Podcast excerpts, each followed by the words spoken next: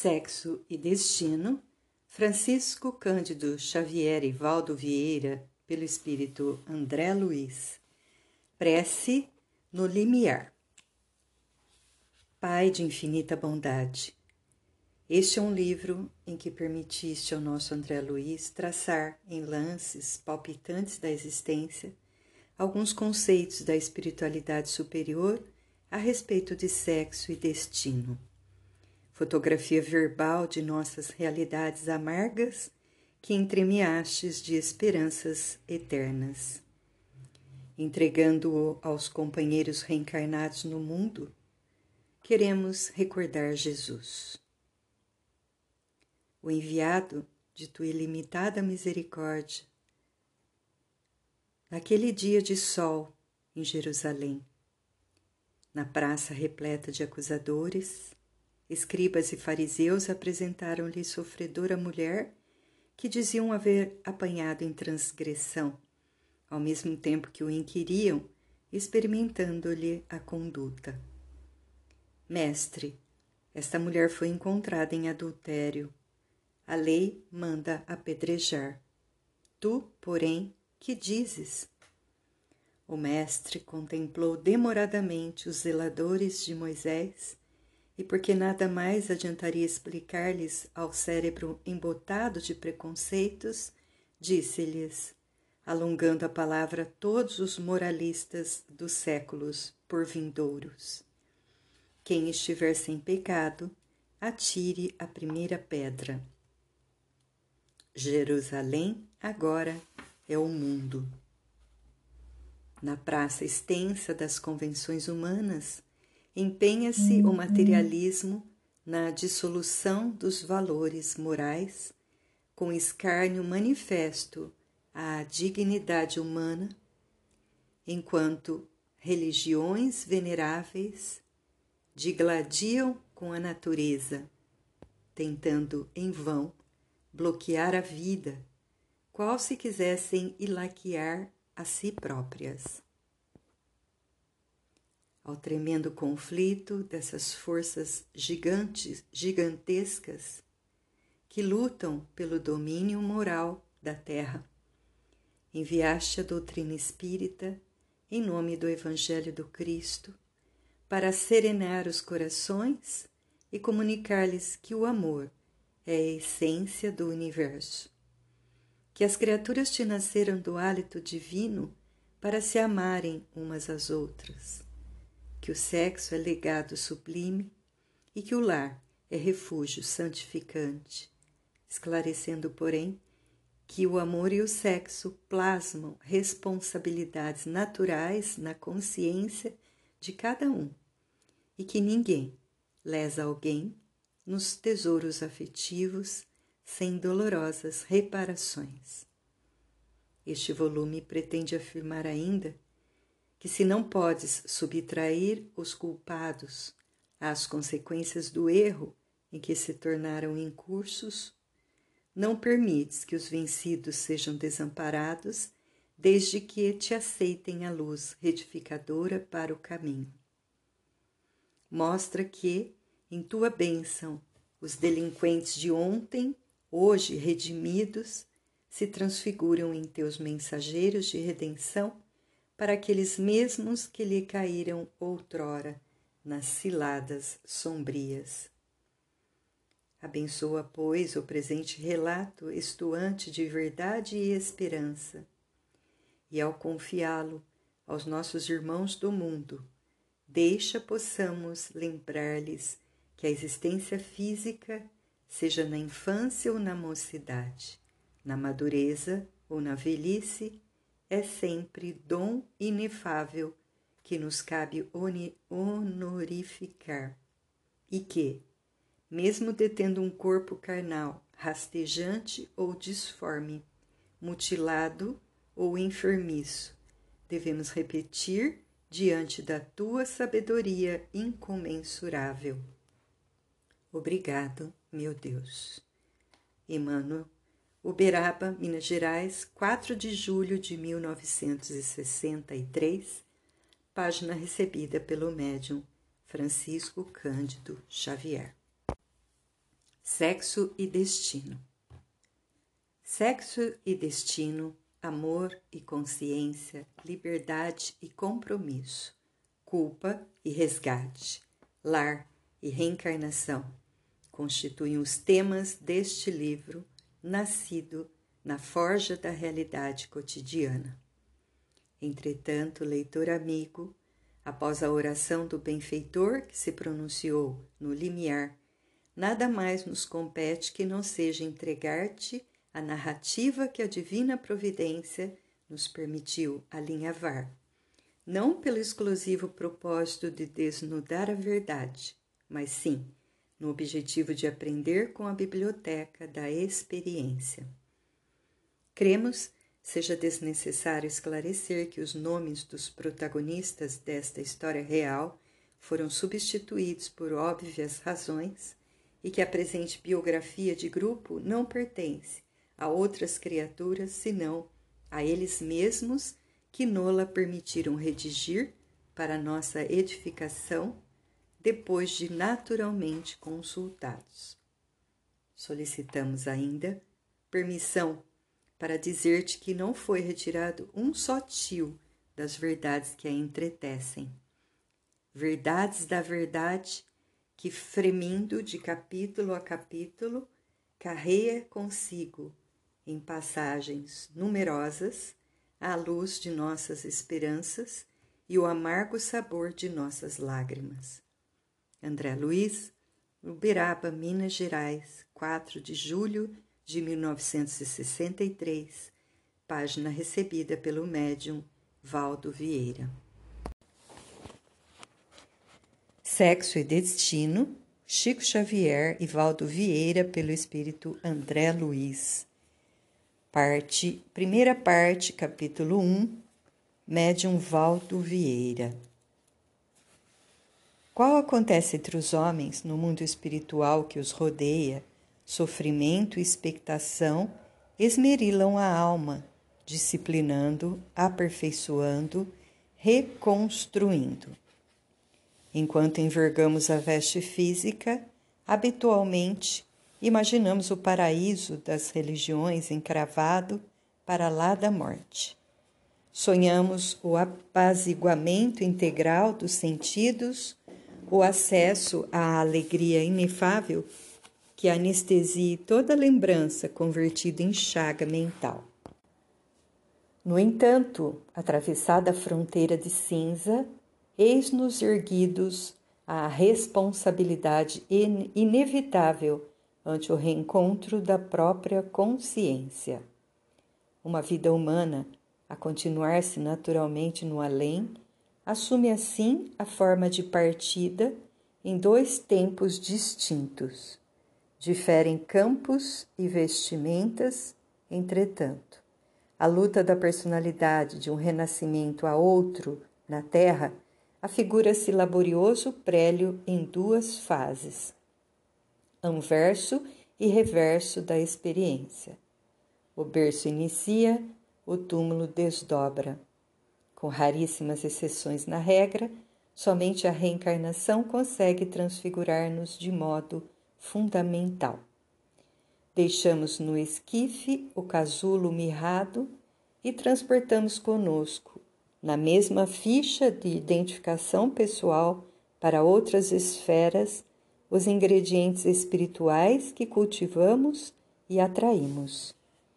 Inteligências em evolução na eternidade do espaço e do tempo, os espíritos domiciliados na moradia terrestre, abandonando o invólucro de matéria mais densa, assemelham-se figuradamente aos insetos. Larvas existem que se retiram do ovo e revelam-se na condição de parasitos, enquanto outras se transformam em, de imediato em falenas de prodigiosa beleza, ganhando altura. Encontramos criaturas que se afastam do estojo carnal, entrando em largos processos obsessivos nos quais se movimentam à custa de forças alheias, ao lado de outras que de pronto se elevam, aprimoradas e belas, a planos superiores da evolução. E entre as que se agarram profundamente às sensações da natureza física e as que conquistam a sublime ascensão para estágios edificantes no grande além, surge a gama infinita das posições em que se graduam. Emergindo na espiritualidade, após a desencarnação, sofremos, a princípio, o desencanto de todos os que esperavam pelo céu teológico fácil de granjear. A verdade aparece por alavanca renovadora. Padecendo ainda espessa amnésia relativamente ao passado remoto, que descansa nos porões da memória, somos então defrontados por velhos preconceitos que se nos entrechocam no íntimo, tombando despedaçados. Suspiramos pela inércia que não existe, exigimos resposta afirmativa aos absurdos da fé convencionalista e dogmática que reclama a integração com Deus para si só, excluindo pretensiosamente da paternidade divina os que não lhe comunguem a visão acanhada. De semelhantes conflitos, por vezes terríveis e extenuantes nos recessos da mente, muitos de nós saímos abatidos ou revoltados para extensas incursões no vampirismo ou no desespero. A maior parte dos desencarnados, porém, pouco a pouco se acomoda às circunstâncias, aceitando a continuidade do trabalho na reeducação própria, com os resultados da existência aparentemente encerrada no mundo, à espera da reencarnação que possibilite renovação e recomeço. Essas ponderações afogueavam meu pensamento, reparando a tristeza e o cansaço do meu amigo Pedro Neves, devotado servidor do Ministério do Auxílio. Nota do autor espiritual, organização de nosso lar. Partilhando expedições arrojadas e valorosas em atividade benemérita, ainda não lhe víramos hesitações quaisquer. Veterano de empreendimentos socorristas, jamais entremostrara desânimo ou fraqueza. Por mais opressivo se lhe evidenciasse o peso de compromissos e obrigações. Advogado que fora, na existência última, caracterizava-se por extrema lucidez no exame dos problemas que as eventualidades do caminho apresentassem. Sempre denodado e humilde, agora, porém, enunciava sensíveis alterações de comportamento soubera-o com breves encargos na esfera física para atender de modo mais direto às necessidades de ordem familiar, cuja extensão e natureza não me houvera sido possível perceber. Desde então, mostrava-se arredio e desencantado, copiando o feitio de companheiros recém-chegados da terra. Isolava-se em funda reflexão fugia à conversação fraterna, queixava-se disso ou daquilo, e vez por outra em serviço denotava lágrimas que não chegavam a cair. Ninguém ousava sondar-lhe o sofrimento, tal a fibra moral em que se lhe exprimiam as atitudes. Provocando, porém, algumas horas de desafogo num banco de jardim, Busquei habilmente lançá-lo à extroversão, alegando dificuldades que me preocupavam. Referi-me aos descendentes que deixara no mundo e às inquietações que me causavam. Pressentia-lhe, na tristeza, a presença de lutas domésticas a lhe torturarem a alma, quais ulcerações em recidiva, e não me enganei. O amigo absorveu a isca afetiva e des desenovelou os sentimentos. A princípio, falou vagamente das apreensões que lhe assomavam ao espírito agoniado. Aspirava a esquecer, aliar-se.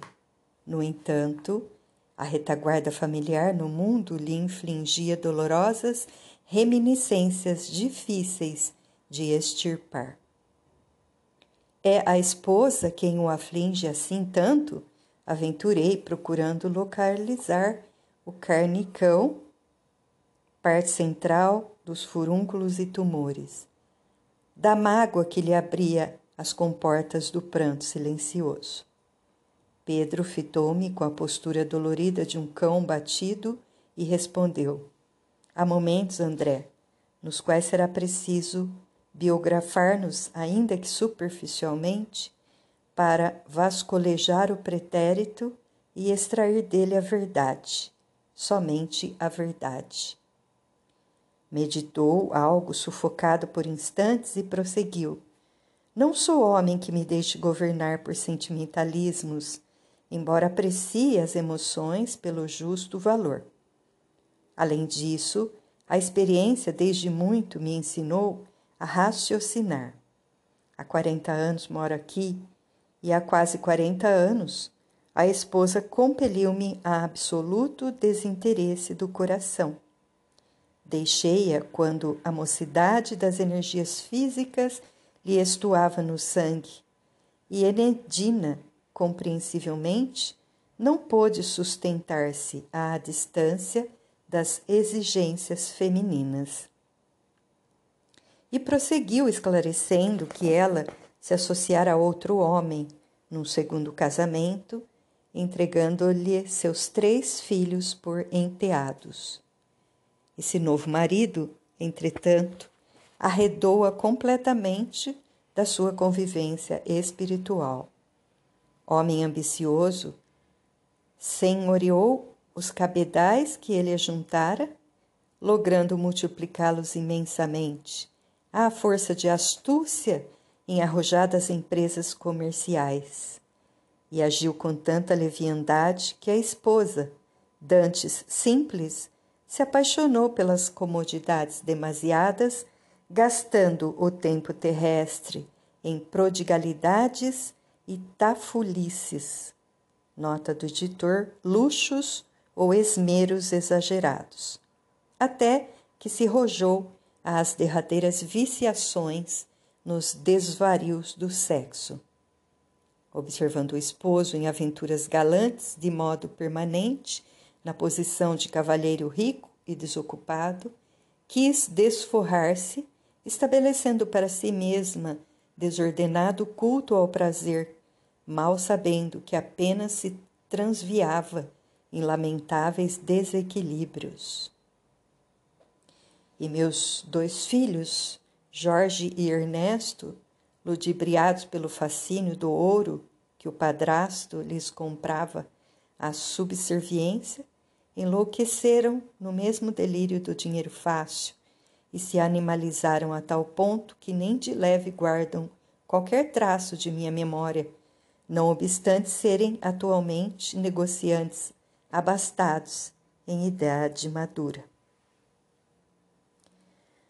A esposa, no entanto, ainda se encontra no mundo físico? Arrisquei, cortando a pausa longa, para que a explicação não esmorecesse. Minha pobre Enedina voltou há dez anos, abandonando o corpo pela imposição da icterícia, que lhe apareceu por verdugo invisível, evocado pelas bebidas alcoólicas. Fitando-a, e demasiada, vencida, ensaiei alarmado todos os processos de socorro à minha disposição. Atemorizava-me a perspectiva de vê-la escravizada às forças alvitantes a que se jungira sem perceber. Ansiava retê-la no corpo de carne como quem resguarda uma criança inconsciente em disfarçado refúgio.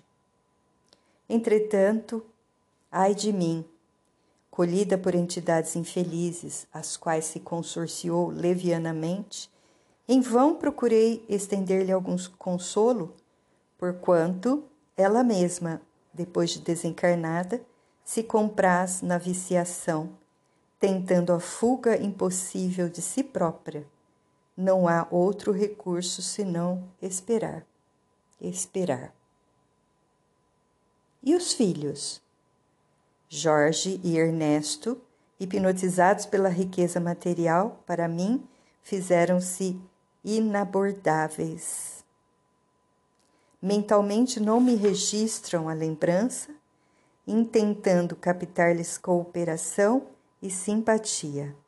O padraço chegou a insinuar que não seriam meus filhos, e sim dele, dele próprio, por meio de união com minha esposa ao tempo de minha experiência terrestre, o que Nedina, infelizmente, não desmentiu. O companheiro esboçou um sorriso amarelo e considerou: Imagine, na carne o medo é comum à frente dos desencarnados, e em meu caso fui eu quem se afastou do ambiente doméstico sob sensações de insopitável horror. Ainda assim, a bondade de Deus não me arrojou à solidão, tratando-se da ternura familiar. Tenho uma filha de quem jamais me separei pelos laços do espírito, Beatriz, que deixei à flor da meninice, suportou pacientemente as afrontas e conservou-se fiel ao meu nome. Somos assim duas almas na mesma faixa de entendimento. Pedro enxugou os olhos e acrescentou: Agora, com quase meio século de existência entre os homens, presa embora ao carinho que consagra ao esposo e ao filho único, prepara-se Beatriz para o regresso. Minha filha vem atravessando os derradeiros dias terrenos com o corpo torturado pelo câncer. Mas atormenta-se você por isso? A ideia do reencontro pacífico não será antes motivo para alegrar-se? E os problemas, meu amigo? Os problemas do grupo consanguíneo? Por muitos anos estive à margem de todas as tricas do navio familiar. Fizera-me ao oceano largo da vida. Agora, por amor à filha inesquecível, sou compelido a topar com espírito de caridade a irreflexão e o descaramento. Estou inapto, desambienta, desambientado. Desde que me postei à cabeceira da doente querida, vejo-me na condição do aluno debilitado pela expectativa de erros constantes. Dispunham-se Neves a prosseguir, mas urgente chamado de serviço nos impeliu à separação, e com, com quanto, diligenciando acalmá-lo, despedi-me, sob o compromisso de irmanar-me a ele nas tarefas de assistência à enferma, de modo mais intenso a partir do dia seguinte.